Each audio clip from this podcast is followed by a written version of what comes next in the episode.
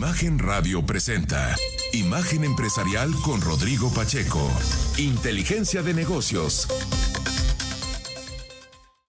Muy buenos días, me da mucho gusto darle la bienvenida a Imagen Empresarial en esta mañana de viernes 21 de julio.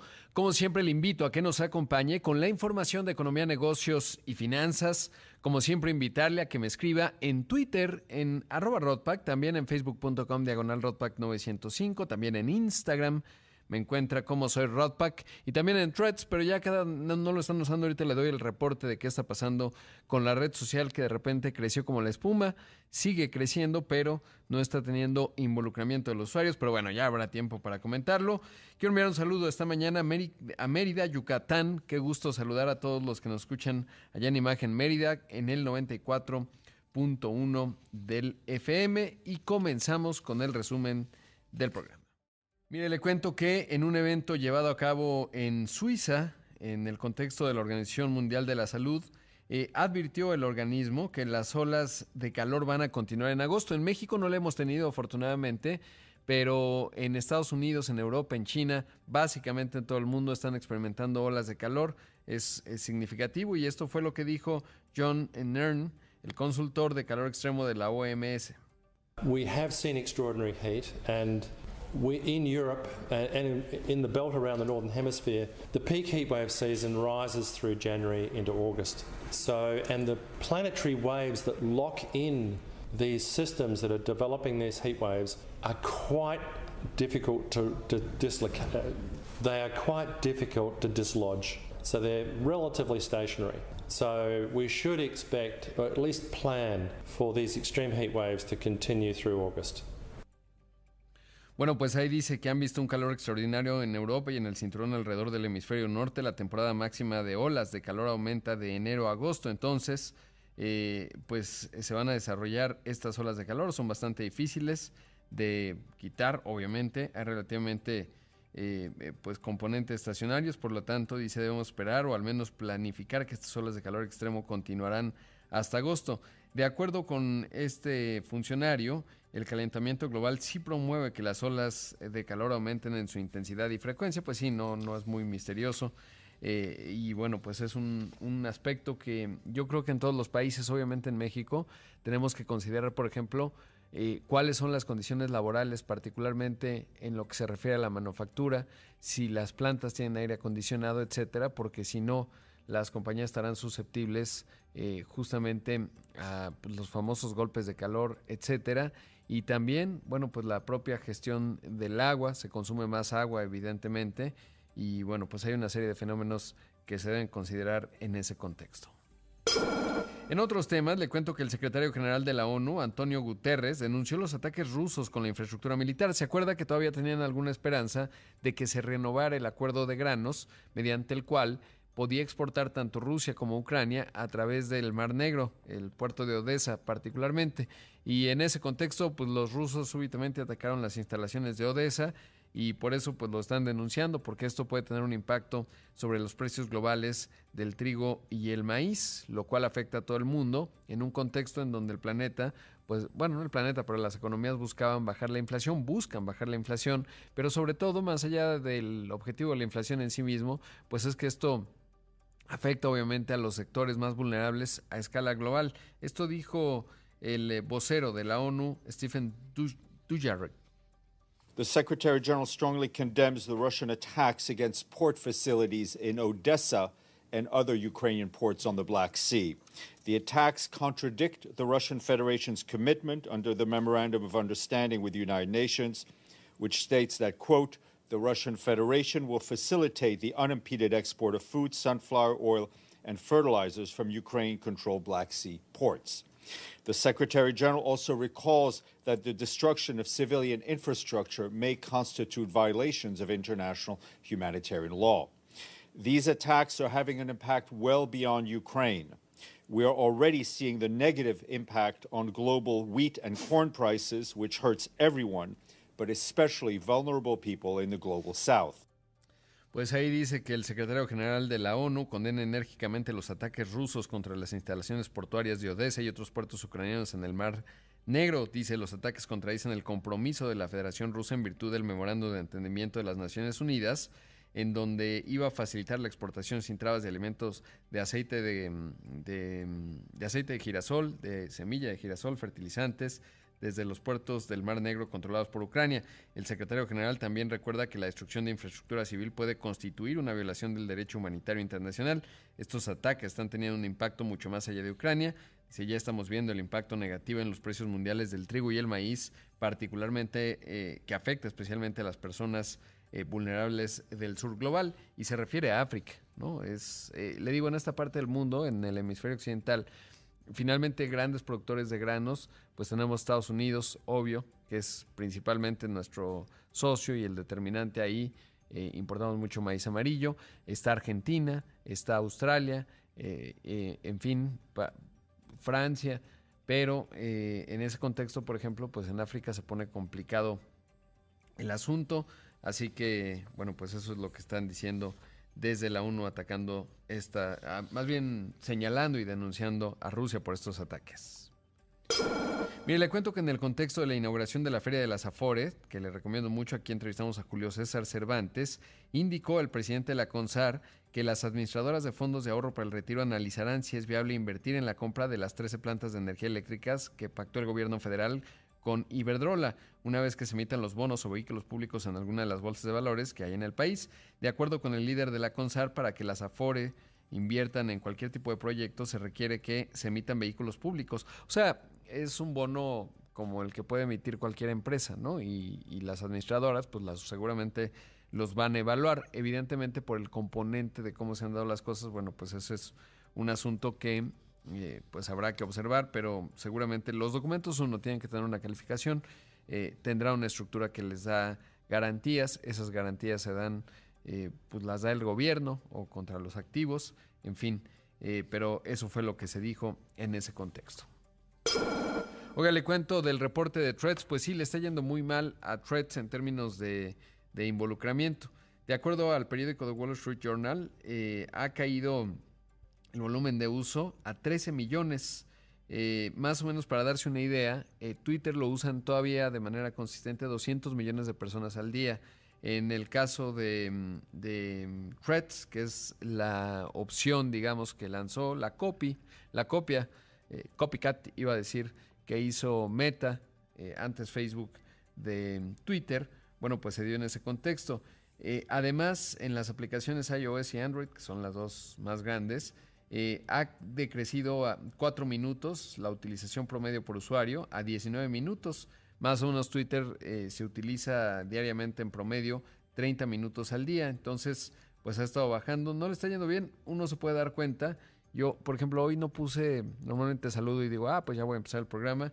Ahora no lo hice, pero lo he estado haciendo a lo largo de los días y cada vez sí he visto eh, menos interacción. De hecho, es raro que ahora que ayer me puse a ver algunos threads, eh, y pues no, prácticamente nadie contesta, ¿no? O sea, todos te dan like y tal, pero pues es interesante.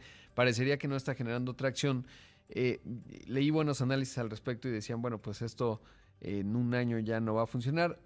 Va pareciendo que, que se inclina para hacer Google Plus. Ahora, qué bueno, porque esto le quitó autocomplacencia y cierto grado errático a la gestión de Elon Musk, que acaba de nombrar a una directora general y luego empezó a limitar el, eh, la, capacidad de leer tweets, de acuerdo si las cuentas están certificadas o no. Después lo hizo el propio Thread, si es que le digo, eh, no se ha dicho con tanta claridad, pero entre bots y los modelos de lenguaje natural que se están entrenando con la información pública y que van haciendo scraping, le llaman, es decir, jalar toda la data, pues eso por supuesto le exige una demanda en términos de servidores que sostengan esa demanda y es así que la empezaron a limitar. Eh, pero no se alcanza a decir claro, probablemente porque todos tienen sus modelos de lenguaje natural entrenándose, ¿no? Desde XAI, la de Elon Musk, hasta Llama 2, que ya está publiqué el otro día la quise bajar, que es el modelo de lenguaje natural o el modelo de inteligencia artificial de Meta, en fin, así está el asunto. Ya son las 6 con 12, vamos al primer corte, esto es Imagen Empresarial, regresamos en un momento con más. El jueves, el tipo de cambio perdió terreno frente al dólar y mantuvo su mejor nivel desde diciembre del 2015. En las ventanillas de los bancos, el dólar se vendió en 17.18 pesos, 17 centavos más que el miércoles. Por su parte, el dólar interbancario cotizó en 16.88 pesos, un retroceso de 1.01% para la moneda nacional. Son las 6 de la mañana con 16 minutos, esto es Imagen Empresarial y ya llevamos prácticamente un par de meses en donde los viernes entrevistamos a emprendedores. Siempre les pedimos que nos envíen correos a emprendedores eh. Pero ¿qué cree que ayer tuvimos, eh, bueno, hubo cambios en la agenda de último minuto, buscamos un par de emprendedores, ya no los alcanzaron a contactarnos y entonces hoy no hubo emprendedores, así que espero el próximo viernes eh, tengamos a varios, hemos tenido en promedio tres por programa, ahora no, no será así, pero espero que la entrevista que tenemos está extraordinaria, ya la escuchará. Eh, y simplemente recordarles a todas las empresas que nos han estado escribiendo, solo que pues a los que contactamos evidentemente pues no necesariamente estaban esperando que les llamáramos ayer, bueno, que les escribiéramos, eh, pero nos pueden enviar un correo en emprendedores eh, de Rodrigo Pacheco arroba gmail.com y ahí bueno pues será un eh, será un gusto eh, escuchar sus historias de verdad las leemos todas con mucha atención y bueno pues eventualmente tratar de generar alguna entrevista. Lo vamos haciendo digamos conforme lo, lo vamos em, lo vamos evaluando, viendo, etcétera, para que les resulte muy interesante. Todos los que nos han escrito son grandes historias, sin duda, y muy meritorias. Pero bueno, siguiendo entonces con el resumen, le cuento, hace un momento le platicaba de Threads, que no le está yendo nada bien en términos de volumen de, usuarios y sobre todo de involucramiento, es decir, le llaman engagement. Eh, el tiempo que pasa la persona utilizando la red social. Hablando de ello, Twitter eh, le ha pedido un tribunal que ponga fin a una orden de consentimiento firmada el año pasado por la Comisión Federal de Comercio en relación con las violaciones de datos. Dio a conocer que planea citar a la senadora Elizabeth Warren en relación con el caso. Después de que Elon Musk se hizo cargo de Twitter el año pasado, la empresa despidió a la mitad de los empleados y redujo drásticamente los costos, lo que suscitó dudas sobre si disponía de los recursos necesarios para cumplir la orden de consentimiento de la FTC, aunado a que la semana pasada Twitter pidió que se anulara la orden de consentimiento, acusando a la FTC de parcialidad, extralimitación en los documentos presentados ante el Tribunal Federal y por eso la van a citar a Elizabeth Warren. Eh, en ese contexto, pues vamos a ver cómo se va desarrollando ese asunto. Y en otros temas, allá en Estados Unidos, la FTC, la Federal Trade Commission, que estaba buscando bloquear eh, la adquisición, una de las operaciones más importantes en este 2023, que es Microsoft comprando Activision Blizzard, que es un gran jugador de videojuegos. Es un negocio enorme. ¿eh? Estamos hablando de un valor de mercado de 100 mil millones de dólares al año. Cuando se desarrolla un videojuego puede costar más que ahora que está Barbie y Oppenheimer en los cines. Bueno, pues desarrollar un videojuego puede tomar más dinero, más o menos pueden costar hasta 400 millones de dólares. Por ejemplo, Grand Theft Auto. Yo la verdad no soy muy, no, no soy muy de videojuegos, pues no, no tengo mucho tiempo de repente, pero el hecho es que sí que se ha convertido en toda una industria y le digo, esta operación de 68 mil millones de dólares le estaba buscando bloquear la FTC. Ha recibido una serie de, falla, eh, de fallos negativos en, en las cortes. Ya retiró un componente de su ofensiva legal en contra de, de, la operación y todo parece indicar que vamos hacia que esto ocurra. ¿Y por qué es relevante? Y se lo cuento, bueno, pues porque es una industria grande. Haga cuenta que le digo que están consolidando dos macroestudios de, de cine en ese caso, Microsoft fue superando distintos eh, órganos antimonopolio, el de Europa, el del Reino Unido todavía tiene ahí un tema jurídico, pero parece que se va resolviendo. Hizo el compromiso, se lo informaba, me parece que a inicios de esta semana, con eh, Sony para que Call of Duty, que es uno de los juegos más populares, pueda ser utilizado en el PlayStation, que es la consola de Sony, obviamente en Xbox. Pero bueno, está bien interesante. Hace un tiempo estaba Netflix, por ejemplo, eh, tratando de entrar al mundo de los videojuegos. Todos están tratando de entrar, pero bueno, de repente se acabó el dinero y ya están en otra dinámica. Pero ¿por qué es relevante para México? Uno, porque es un mercado también importante el nuestro en esa materia. Dos, eh, porque finalmente eh, pues lo que va ocurriendo en términos de la regulación de las tecnológicas se va desdoblando eventualmente a nuestro país, aunque obviamente tenemos órganos autónomos ahí, COFESE y el IFT en materia de telecomunicaciones, y siempre hay ahí un cruce con respecto a la tecnología, pero bueno, pues ese es el asunto. En otros temas también internacionales le cuento que Taiwan Semiconductor Manufacturing Company, eh, TSMC, que es eh, la más grande en semiconductores, eh, pues tiene contemplado, más bien va a retrasar el inicio de su producción a gran escala en la planta que está construyendo en Arizona en 2025. No les ha ido bien en la construcción de plantas de semiconductores. Ahí hay una gran oportunidad para México en el marco del corredor transísmico eh, hay, digamos, por eso vino una misión de Taiwán a México, es fundamental. En ese contexto, eh, Taiwan Semiconductor Manufacturing explicó que la medida obedece a la imposibilidad de configurar todas las herramientas necesarias para la fábrica. Es que falta densidad de proveeduría y por eso le digo que eh, hay una buena oportunidad para que México juegue parte de la cadena de valor de los semiconductores. Lo demuestra, digamos, esta pues incapacidad que han logrado las grandes compañías. Intel también está por, pues, con una planta grande allá en Arizona. Sin embargo, eh, por ejemplo, leía, y esto no es nuevo, que la cultura de los ingenieros taiwaneses versus los estadounidenses pues es totalmente distinta, porque los taiwaneses acatan, o sea, dicen, esa es la misión, y boom, trabajan las horas que sean necesarias, 12, 15, etcétera. Los estadounidenses, en cambio, van cuestionando todo en el proceso, ¿no? Dicen, oye, ¿por qué eso? No, no nos gusta. Y entonces todo lo tienes que ir consensando, o al menos eso es lo que se retrata y eso hace más lento también desde el punto de vista de la cultura y la ejecución. No es que esté necesariamente malo de los estadounidenses porque pues van corrigiendo más cosas en el proceso, quizás los errores se inhiben y trabajan menos, esa es otra realidad, ¿no? O sea, oye, te vas a quedar horas extras, ah, pues primer día a lo mejor sí, segundo ya no están tan contentos y bueno, ese es un asunto también importante a considerar en, en esto.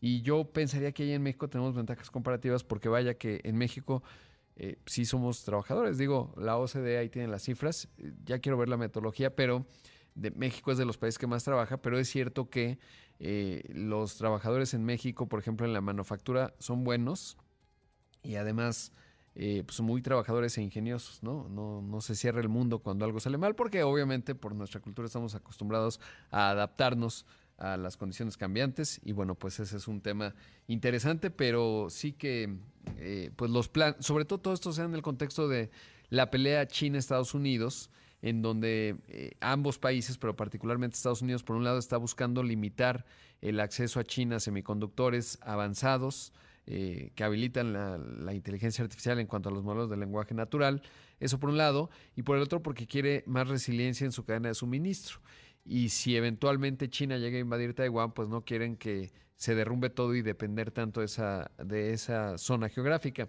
Y en ese contexto, pues están tratando de hacer lo más rápido que pueden, llevar eh, plantas eh, hacia los propios Estados Unidos, pero como podemos ver, está en su interés nacional, en seguridad nacional, eh, pero no lo están logrando del todo. Y ahí México, si nos habilitamos, podríamos jugar un papel interesante.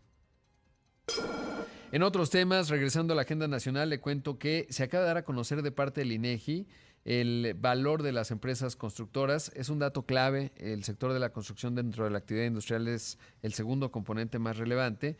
Y ya, ya lo veía desde la actividad industrial, aquí se lo conté, se veían buenos datos. El valor de la producción creció muchísimo. Con respecto al mes previo, 7.8% es un gran dato. Ahorita reviso las series, pero seguramente es de los mejores datos, casi le puedo asegurar salvo por la pandemia base de comparación desde 2018. Obviamente no está en el nivel de 2018, lo aclaro así, y a tasa anual el crecimiento fue 18.2%, pero sí ya con esto estaríamos llegando, estoy viendo aquí la serie de barras, digo, hay que ver el número, a niveles decididamente prepandémicos. Es una excelente noticia. En términos de personal ocupado no subió tanto, 1.8% en comparación anual, 1.1% mes con mes. Cuando revisé, eh, ahora le voy a decir, la obra de ingeniería civil es la que creo que tiene que ver, también con la contabilidad, porque mire, lo que subió más fue, eh, digamos, obra mm, de ingeniería civil y fue eh, transporte y urbanización 62%, electricidad y telecomunicación 64% y agua y riego y saneamiento 68%. Eh, si lo vemos por sector, la edificación, eh, digamos, subió bastante, sobre todo obviamente la del sector público, las obras de ingeniería civil, lo que le decía, sí, seguramente tiene que ver con la metodología en términos de la refinería, pero bueno, eh, lo voy a estudiar un poco más y ya lo voy contando, eh, porque cuando lo vemos estado por estado, pues sí se ve ahí eh, Tabasco con un crecimiento importante, Quintana Roo, interesante también, Así que bueno, pues ya lo, lo analizo un poco más a fondo, pero bueno, ahí está el dato, ya se veía un buen dato venir en el sector de la construcción. Vamos a hacer un corte, son las 6 de la mañana con 26 minutos, regresamos en un momento con más. En el primer semestre del 2023, Tesla aceleró su producción de automóviles y reveló haber armado 920.508 unidades, un avance de 63.2% a tasa anual. Además, las entregas de la empresa subieron 57.4% para alcanzar los 889.743 autos. Los datos son positivos porque reflejan que la compañía ya pudo superar todas las afectaciones a las cadenas de suministro que limitaron su producción de vehículos en los últimos años. Esta situación llevó a que por fin comenzara el armado de su Cybertruck, aunque no se tiene muy clara ni la capacidad que tienen para su fabricación ni el interés que genera esta camioneta entre sus clientes. Además, Elon Musk, fundador y CEO de la compañía, reveló que era muy factible que tuvieran que reducir el precio de sus vehículos debido a la férrea competencia que se vive en el sector de autos eléctricos. Estas noticias llevaron a que las acciones de la empresa registraran un descenso de 7%. En tanto, Tesla informó que sus ingresos del primer semestre avanzaron 35% anual y alcanzaron los 48.256 millones de dólares. Son las 6 de la mañana con 31 minutos. Esto es Imagen Empresarial. Ayer reportó resultados del segundo trimestre Banorte. Eh, creció en cartera, por ejemplo, 12%, en utilidades 13.5%. Y por eso me da mucho gusto saludar esta mañana a Marcos Ramírez Miguel, director general del Grupo Financiero Banorte. Marcos, ¿cómo estás? Buenos días. Rodrigo, muy buen día, muy buen día al auditorio de Imagen Empresarial y hay que recordar que es viernes, así es que muy de buenas. Sí, muy, y después de ese reporte trimestral, pues más de buenas me imagino. Marcos, comenzaría por el principio y es que, que le digas al público que nos escucha eh, ¿Qué es hoy Banorte en términos del sistema financiero mexicano? ¿En qué, lugar ocupa, por ejemplo, por cartera? Eh, ¿Qué significa? ¿Cuál es la dimensión del grupo financiero Banorte? Mira, e, e, es, interesante porque hace 20 años, y perdón porque los que eh, los jóvenes que no se acordarán, este, en los 2000 había 18, 19 bancos y Banorte era el número 17, venía desde hasta abajo. Y ha venido ganando y ganando, ganando terreno y ahorita en un ambiente de 50 bancos donde muchos de ellos son extranjeros son buenísimos, estamos consolidados pero muy fuerte, muy fuerte como ya el segundo lugar en, en, en casi todas las métricas, ¿no? Porque puedes verlo como cartera, puedes verlo como eh, utilidades, puedes verlo como el pagador de impuestos, puedes verlo como eh, carteras de gobierno, puedes verlo como captación, puedes verlo como mil cosas y en casi todas, en algunas estamos en primero, pero en la mayoría estamos en segundo. Entonces, un lado recorrido, un largo, largo recorrido, este, donde ya nos posiciona este, pues, como el segundo grupo financiero, el más grande mexicano. Este, por si ves para arriba tenemos un extranjero, si ves por abajo tenemos puros extranjeros. Son muy, muy buenos, este, pero no nos da miedo y ahí estamos compitiendo mano a mano con, este, con ellos. Y por el bien de México, porque es una competencia sana, somos este, más bien una, una rivalidad sana para, pues, para poder hacer nuestra labor social, que es pues eh, el que tiene el dinero que nos lo, que nos lo deje y prestárselo a todo el público para que para que el país vaya más rápido, ¿no?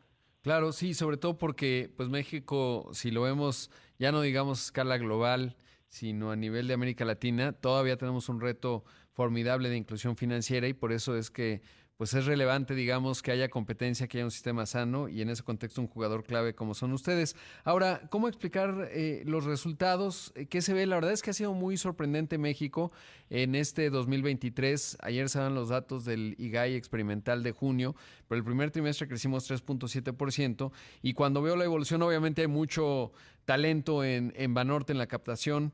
Eh, pero veo que ha crecido pues todo prácticamente a doble dígito, el consumo 19%, el crédito hipotecario que es grande 16%, o el automotriz que es más pequeño en volumen, pero creció 33%. ¿Qué, ¿Cómo están viendo al mercado y sobre todo cómo, cómo se explican sus resultados? Mira, yo creo que es una buena noticia para, para México, alejándonos un poco de lo que es Banorte, que obviamente es muy buena para Banorte, pero es que estamos agarrando mucha tracción y mucha cadencia, ¿no? Cuanto más estemos prestando esa bancarización de la que hablabas pues, se va cubriendo un poco, pero es una una meta eh, móvil, ¿no? Cada vez que bancarizas hay más mexicanos y, entonces tienes que seguirle. Pero nosotros, la, noticia yo creo más importante es que a principios de año estábamos muy optimistas, pero creíamos que las carteras iban a crecer 5 o 6%, que ya era un dato optimista, ¿no? Y pues nos quedamos cortos, estamos creciendo al 12% las carteras eh, eh, y, y, obviamente creciendo bien, este, prestando bien y cobrando bien, o sea, creciendo con huella. Y eso es bien importante para el país porque te habla de, de la detonación de, de, que ya los mexicanos pues estamos este, queriendo hacer negocios, este, queriendo pedir prestado para, para, para eventualmente invertirlo, ¿no? Este, yo, yo diría que lo del nearshoring ya se está viendo un poco eh, eh apenas eh, eh, incipiente, pero que ahí va. Y nuestro economista efectivamente pasó del 2 eh, y poquito a 2.7 ya el, el, crecimiento del PIB para este año, este, esta semana como, como dato duro, ¿no? Entonces, pues, ¿qué te dejaría? Que el banco va creciendo muy bien, sobre todo las carteras están creciendo muy bien, una de ellas lo mencionaste, el hipotecario el 33% es un montón, cierto que eh, hubo un momento que no había autos, no sé si, recuerdas que ibas a la agencia y no había, entonces la comparativa es fuerte, pero, pero vamos eh, eh, pegando duro, dejando huella y ayudándole al país en todo lo que necesita, ¿no? Porque yo te recuerdo que si, si los bancos prestan mucho eh, en todos los países, cuanto más presten y cuanto mejor estén, mejor le va al país. Entonces somos una pieza importante para el, para el desarrollo, ¿no? Claro, y la tasa de morosidad bajísima, 1%. Bueno, poquito más de 1%, 1.0. Eh, sí, ya tenemos que tener dos decimales porque venimos en uno desde hace rato, entonces ya les dijera 1.01, luego pasó 1.03 y estamos en 1.05, que es la más sana del sistema y que está están de estándares internacionales súper bien. O sea, que eso es lo que te dice, oye, pues sí estamos cobrando y necesitamos seguir prestando, ¿no? Porque no estamos en ningún problema ni metiendo ningún problema a los accionistas, a los inversionistas ni, ni, ni a las autoridades financieras. Ahora, ¿cómo entender eh, que estamos en un contexto de tasa de referencia récord? Que eso es extraordinario, ¿no? Por un lado están prestando a doble dígito, por otro lado tenemos la tasa más alta de la historia prácticamente en el contexto de la lucha del Banco de México contra la inflación, 11.25%. ¿Cómo, ¿Cómo se dan estos dos componentes? ¿Cómo juegan? Sí, sí parece un choque de trenes, ¿no? Porque lo que hace Banco de México para precisamente combatir la inflación, que de hecho, sea de paso, lo está haciendo muy bien y, más rápido que los otros países, pues es enfriando la economía y levantando las tasas, ¿no? Pero en los sectores importantes y productivos y no de consumo, este, se, se está dando que ya se están anticipando a la eventual, a la eventual baja de tasas. ¿Qué pasa? Que cuando empieza Banco de México a subir las tasas, las empieza a subir, no sé si recordarás, de 25, 25, y ahí va, y ahí va, y ahí va, y ya llegamos al 11 y medio. Yo le llamo que suben el, en, en, escalera, van subiendo, y luego bajan en elevador, cuando en, todo el mundo está esperando en diciembre que empiecen a bajar, y van a bajar fuertísimo las tasas, ¿no? Entonces, eh, es lo que está esperando nuestro economista, pero también, entonces, ¿qué pasa con los ciclos? La gente se empieza a adelantar, y por eso yo, yo creo que que ya estamos viendo este despegue, ¿no?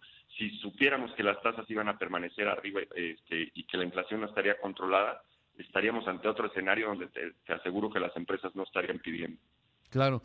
Y, y, en ese contexto, ¿cómo está comportando el crédito? Porque cuando veo las encuestas, por ejemplo, del Banco de México, pues un 60% de las empresas de todos los tamaños, eh, obviamente las pequeñas ocurre más y medianas, eh, pero se financian con proveedores, ¿no? Y, y, yo escucho a los bancos y dicen, oye, queremos prestar, pero de repente no nos están pidiendo. ¿Cómo está en el caso de Banorte este aspecto? Mira, sí, y qué bueno que está el desarrollo de proveedores. Lo que necesitamos entre todos es apoyar al país y nadie está peleado, o sea, eh, hay, hay, hay, cancha para todos. Y, y, lo que demuestran estos números es que la banca está presente y estamos, una cosa que hay que decir, dos cosas, es que eh, la, eh, nos mide una cosa que se llama Basilea 3, que sin entrar en ninguna complejidad, eh, somos el, el, en el mundo de los, de la, la, estamos medidos con las medidas más astringentes para que nunca pase nada, entonces la banca está súper sólida y entonces eh, cuando la banca está muy bien puede prestar mucho mejor, entonces estamos posicionados, pues ya, voy a hablar como toda la banca, súper bien para, para poder prestar. Entonces no estamos compitiendo contra nadie, estamos yendo este, con todo lo que hay y hay cancha para todos y te lo dicen los números que acabamos de presentar ayer, ¿no? Claro. Eh, Marcos, debo hacer un corte, pero pediría la bondad de tu tiempo para platicar un poco más, porque es importantísimo, eh, pues el segundo grupo financiero, la visión que tienen, los resultados que reflejan, que obviamente habla mucho de la gestión y el talento de ustedes, pero también obviamente de lo que platicamos, ¿no? Las condiciones del país en este 2023 que han sido más positivas de lo anticipado, en un contexto contraintuitivo, términos de alta, de alta tasa de referencia, pero como ya nos lo explicabas, pues van anticipando y ahí quizás explica parte de este buen desempeño. Pero hay otros aspectos, Marcos, sí que te pido la bondad de tu tiempo. Aquí espero, encantado, gracias. Vamos a hacer un corte, esto es Imagen Empresarial. Esta mañana está con nosotros Marcos Ramírez Miguel, el director general de Grupo Financiero Banorte. Volvemos en un momento con más. El puerto de Liverpool reportó que en el primer semestre del año sus ingresos tuvieron un avance de 13.8% a tasa anual para alcanzar los 85.156 millones de pesos. Por tipos de tienda, las ventas a unidades iguales de enero a junio de Liverpool avanzaron 11.7% anual, mientras que las de Suburbia aumentaron 2.1%. En lo referente a utilidades, la compañía reveló que subieron 2.1%, alcanzando los 6.844 millones de pesos. De manera específica y con respecto al segundo trimestre del año, la firma destacó que los eventos de Día de la Madre y Día del Padre, así como el Hot Sale, fueron motores importantes para lograr un buen desempeño, pues sus ingresos avanzaron 11.8%. Un dato clave relacionado es que las ventas por canales digitales de abril a junio crecieron 28% anual y ya representan más de una cuarta parte de su facturación total, alcanzando el 27.1%. Además, en su marketplace, el lugar donde permite que otros negocios vendan sus productos, la facturación avanzó 60% anual y resalta que la cantidad total de sellers subió 34%. Son las 6 de la mañana con 45 minutos. Esto es Imagen Empresarial. Esta mañana está con nosotros en entrevista Marcos Ramírez Miguel, director general de Grupo Financiero Banorte. Marcos, eh, ¿qué hay del tema digital? Sobre todo porque eh, desde que vi el anuncio he querido preguntarte eh, cómo encaja Vinio, es decir, el banco digital de Banorte, sobre todo porque pues el, el banco, digamos, pues ya tiene un esfuerzo digital muy significativo, muy robusto, no se puede entender de otra manera. En México, pues prácticamente ya todos los mexicanos tienen un teléfono celular conectado a Internet. Y en ese contexto, ¿cómo, cómo encaja en el rompecabezas Vinio y, y por qué hacerlo desde una entidad diferenciada del banco? Gracias. Sí, es una super pregunta. Mira, el tema digital yo creo que sí podemos estar todos de acuerdo de, punto de salida, que de alguna manera eh, en, todos los países uno es un poco más adelantado, un poco más atrasado, y en particular en México en algunas geografías un poco unas más adelantadas y otras más atrasadas, y también por demografías, algunas personas que van más adelantadas, otras más atrasadas, pero, pero todos vamos para allá, ¿no? Eh, eh, yo creo que es, es un tema de salida donde pues eh, tardará más, tardará menos, pero, pero allá va. Entonces, yo creo que es el futuro de todos que tenemos que estar súper preparados. Y si alguien obviamente tiene, quiere usar alguno de los otros canales, lo puede usar, porque el banco tiene a, los corresponsales, que por, de hecho tenemos 20 mil corresponsales, tenemos los cajeros, que tenemos más de 10 mil cajeros, tenemos las sucursales, que tenemos más de 1.200 sucursales, este, los terminales punto de venta, eh, o sea, podemos usar el, el call center, que también lo podemos usar pero eh, se le da de comer aparte a lo que es la banca digital. Eh, un dato duro es que teníamos 5 millones de clientes, eh, de usuarios ya frecuentes en banca digital y los subimos a 6 millones en tan solo un año, o sea, el 20% de la velocidad a la que va creciendo los, los, los internautas que, que usan la banca digital. Y, y lo que nos, nos hemos puesto a pensar, Banorte es una especie de aplanadora donde queremos tener todos los servicios financieros para nuestros clientes tenemos eh, la, pensionadora más grande del país por mucho, tenemos la FORE más grande del país, tenemos este, eh, eh, una aseguradora de las más grandes, tenemos, tenemos casa de bolsa, tenemos arrendadora, tenemos factoring, tenemos todos los servicios digitales, digo, los servicios financieros que hay. Y nos pusimos mucho a pensar qué, qué viene en banca digital, ¿no? Y hay muchos nuevos bancos que están naciendo digitales que ellos tienen eh, más barato la, adquisición y el uso de, sus bancos, lo que le llamamos el, cost to income, ¿no? Todos los bancos normales tenemos un, un cost to income de, de, un 35, si eres muy bueno, 40, 45, y estos bancos eh, funcionan mucho más abajo, funcionan con 20, ¿qué quiere decir? Que ellos, por cada peso que ganan, 20 son centavos de, gasto, ¿no? Entonces son mucho más eficientes. Y dijimos, nos quedamos con nuestro banco digital dentro del banco digital o competimos con esos nuevos bancos digitales que están naciendo en un mundo enteramente digital. Entonces, eh, para tener todos los servicios y para que el cliente escoja, si un cliente quiere estar dentro de Banorte, su banco digital va a estar, pero si quieren nacer en un banco total nuevo y digital, que, que, que, que han nacido varios en el mundo y vienen varios a México, pues ahí también vamos a competirles, ¿no? De hecho, vamos a ser el primero ya hay una cola larguísima, eh, bueno, larga, detrás de nosotros eh, que quiere hacer banca digital eh, y que está pidiendo esa, esa llamada franquicia, no sé cómo llamarle. estamos aprendiendo porque, porque son muchas autorizaciones y muchas cosas las que estamos viendo y pues ya tenemos a Vimeo listo para salir y, yo creo que a finales de este año, principios del otro, y depende un poco de la estrategia de marketing que hagamos y con cuántos productos queramos salir, pero va a ser un banco enteramente digital, propiedad de Banorte, pero con otra marca enfocada a, otra población. Ayer estaba hablando con alguien y le dice, para, más jóvenes, y me dice, oye, yo soy eh, grande de edad, y le digo, más jóvenes de, de, de, espíritu, ¿no? Para los que quieren estar en eso. Y pues estamos muy contentos y muy entusiasmados y tenemos un, un, un, una financiera más dispuesta para, para que el mexicano que quiere entre por donde sea al, al mundo de, la banca, ¿no? Claro, o sea, intuyo, y por tu respuesta, Marcos, que, digamos, dentro de esta aplanadora, como la mencionabas, o sea, este gran grupo financiero que tiene un montón de soluciones, desde la FORE, la aseguradora, eh, eh, la banca, y que son decisiones diferenciadas, eh, decidieron hacerlo, digamos, con una entidad separada por la agilidad que da, es decir, porque esto que mencionabas, ¿no? El costo de adquisición es más rápido. Eh, estos nuevos bancos, por ejemplo, uno pues ya no tiene que ir a la sucursal, en fin, los procesos son más ágiles, los sistemas son más ágiles.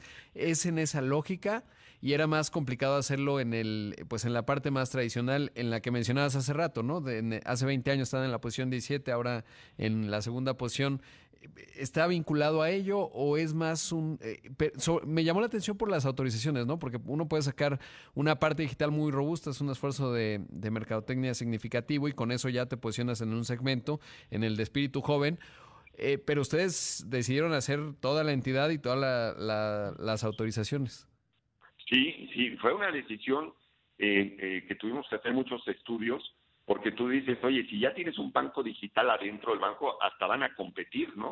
Pero pero después la respuesta es, oye, que compitan, porque eh, no, obviamente habrá algunos clientes de Banorte que, que esta nueva entidad, pues, eh, canibalice, ¿no? Pero de, de lo que se trata es sobre todo ir a ese mercado abierto de todos los jóvenes que quieren, desde, te puedo decir, hasta de otra marca, ¿no? Este, si te fijas en ninguna parte Vineo dice que, que es un banco, ¿no? Está, eh, lo que quieren muchos es esa, esa, esa frescura de, de, un banco nuevo donde ellos nacen junto con ese banco, donde nos acompañan y donde todo, todo, todo es digital, toda la experiencia es digital y eh, abren la cuenta desde, el celular y, y la, la, ventaja que sí tiene que en todos los estudios de mercado salió y te, te, reconozco es que lo que sí les gusta es que esté Banorte detrás, ¿no? Este, que cuando depositan algo saben dónde está, ¿no? Entonces creemos que hasta salimos con una con una buena ventaja sobre, sobre algunos bancos digitales que, que nacen de cero, ¿no? Claro, y qué interesante lo que mencionas porque esto me habla que están viendo que hay un mercado virgen, ¿eh? es decir, la parte se puede canibalizar una parte, pero seguramente, eh, eh, digamos, hay un espacio importante de, de, llegar a mercados que hasta hoy no han tenido servicios financieros y creo que eso es clave. Además de, de Vineo, ¿qué viene para Banorte en la segunda mitad en términos de inversiones y lo que se ve adelante? Pues en lo que ya de repente por la velocidad que lleva la economía, los sucesos, etcétera, pero eh, pues el siguiente, eh, lo que nos resta de este 2023 y, y el próximo año, ¿cómo se vislumbra? Mira, eh, para nosotros, y lo comentaba ayer, el consejo es hacer las cosas y hacerlas bien, ¿no? No se trata de inventar mucho, pero sí de hacer las cosas cada vez más rápido. Tenemos, les llamamos las fábricas, ¿no? La, la fábrica hipotecario, la fábrica automotriz, la fábrica de tarjeta de crédito, la fábrica de crédito en nómina, cada vez tenemos que responder más rápido, cada vez que tenemos que hacerlo con menos papeles, cada vez tenemos que hacer los procesos menos dolorosos. Este, hay muchas cosas que tienen que ver con la legislación, hay muchas cosas que tienen que ver con, con conocer bien a tu cliente y con los buros y esto tampoco es una cosa que apretemos un botón, pero tiene que ser todo rapidísimo y, indoloro para los clientes. Entonces hay mucho por avanzar, este, eh, eso, eso me, me entusiasma mucho porque hay veces que tú dices, oye, ya llegamos a donde queríamos llegar, no, para nada Todavía hay muchas cosas que hacer, tenemos que seguir innovando, tenemos que seguir invirtiendo muchísimo en, ciberseguridad, tenemos que seguir invirtiendo en una cantidad de, cosas importantes este, eh, eh, para, para seguir siendo pues, el número eh, consolidarnos en el 2 y eventualmente seguir subiendo. No queremos ser el banco número uno por capricho, queremos ser el mejor banco de México para nuestros inversionistas, para nuestros clientes este, y para nuestros empleados. Y pues tenemos mucho que hacer. Pues con ese mensaje, Marcos, eh, te agradezco mucho la entrevista, gracias por el tiempo, enhorabuena por los resultados y como siempre siguiendo muy de cerca a Banorte aquí en Imagen Empresarial, que ayer cumplíamos 20 años, así que ahí nos vamos acompañando. Pues muchas gracias, Rodrigo, eh, de verdad está eh, este, un placer hablar contigo y recordarle al auditorio que es viernes. Un abrazo. Exactamente, es viernes. Ahí escuchamos a Marcos Ramírez Miguel, director general de Grupo Financiero Banorte. Mire, le cuento rápidamente que está viendo reportes de resultados trimestrales de las empresas. Justo ahora que platicaba con, con Marcos, reportó Gruma. El segundo trimestre del año eh, tuvieron ventas, eh, un aumento de ventas de 24%.